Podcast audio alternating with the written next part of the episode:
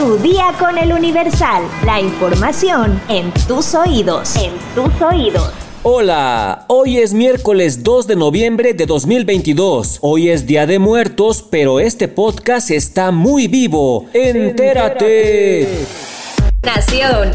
Familiares de los 43 normalistas de Ayotzinapa insistieron en que, con pruebas científicas, el gobierno del presidente Andrés Manuel López Obrador debe decirles la verdad sobre la desaparición de los jóvenes. Los padres de un normalista, quienes pidieron no revelar su identidad, comentaron a El Universal que las autoridades los están engañando. Lo mismo que hizo el gobierno de Enrique Peña Nieto. Es lo mismo que querían hacer ellos, engañarnos con mentiras. Muchas personas dicen que el gobierno nos va a dar otra verdad histórica. Teníamos la esperanza de llegar a la verdad, pero por lo que vemos, quieren hacer las cosas a la carrera y sin pruebas. Todos los gobiernos son iguales. Según ahora nos dicen que tienen la disposición de llegar a la verdad, pero estamos con tantas cosas, nos preocupa. Vamos a seguir exigiendo. No es que no queramos aceptar que nuestros hijos están muertos, es que no hay pruebas.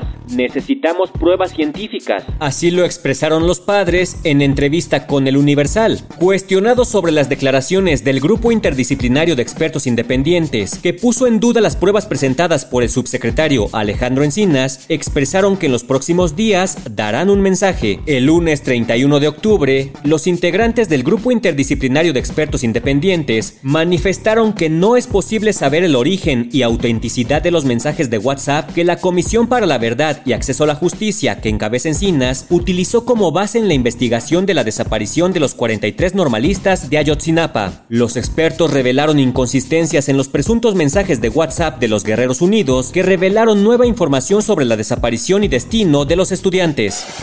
Metrópoli.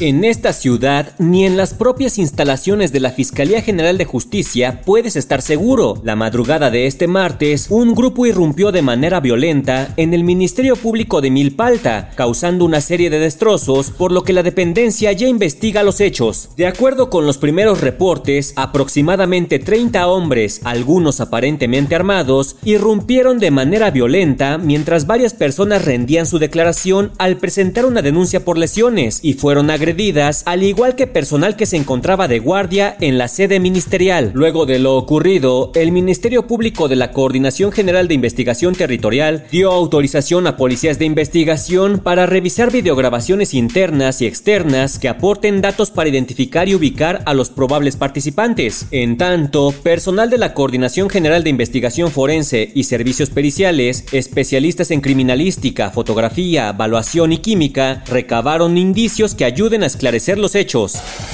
Estados. La celebración de Noche de Muertos en el municipio de Chilchota, Michoacán, prevista para este primero de noviembre, fue suspendida por las autoridades del lugar, dado a que habitantes de la zona quemaron vehículos y destruyeron la fachada de la presidencia municipal. El ayuntamiento presentó denuncias penales en contra de los responsables de los actos delictivos, quienes exigían que se restablezca el servicio de agua potable en la localidad. Asimismo, los manifestantes acusaron al alcalde Miguel Ángel Ramos Alejo de no responder a las exigencias de los habitantes. Las autoridades locales señalaron que la falta de líquido se originó por la avería de una bomba de agua que suministra la colonia La Mesa, donde se realiza el corte.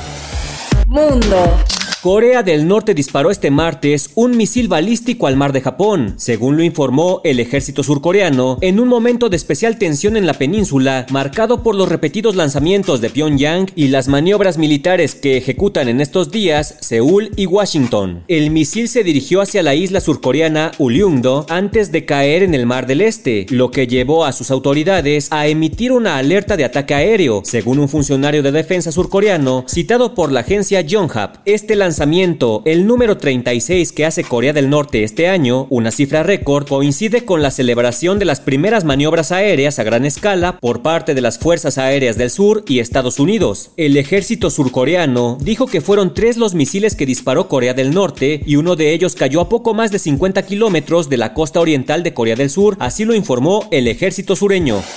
Espectáculos. Hace unos días en este podcast mencionamos que Miguel Bosé presentó la serie que hablará sobre su vida. Pues ahora resulta que a unos días del primer aniversario luctuoso del actor Octavio Ocaña, quien daba vida a Benito en la serie Vecinos, su familia reveló que planea continuar con su legado a través de una serie en la que retratarán parte de lo que fue su vida. La noticia fue dada a conocer por Berta Ocaña, hermana del actor, tras la misa que se celebró hace unos días en su memoria y en donde además aprovechó para dar algunos detalles sobre el caso. Berta destacó que ya han tenido pláticas con un productor y aunque no han descartado la idea, por ahora quieren concentrarse en obtener justicia. La también actriz destacó que para este proyecto no desean que ninguna figura del medio interprete a su hermano. Incluso adelantó que podría llevarse a cabo un gran casting nacional para encontrar al protagonista. Aseguró que ni ella ni su hermana gemela, Ana Leticia, participarán en la serie delante de las cámaras, pues aunque no descartan el volver a actuar, por el momento prefieren dejarlo de lado. Yo creo que también voy a hacer mi serie, ya me vi. ¿Sabes cuál es la fruta que mejora la vista y la digestión? Descúbrelo en nuestra sección menú en eluniversal.com.mx. Ya estás informado, pero sigue todas las redes sociales de El Universal para estar actualizado. Comparte este podcast y mañana no te olvides de empezar tu día. Tu, día, con El Universal. Tu día con El Universal. La información en tus oídos. En tus oídos.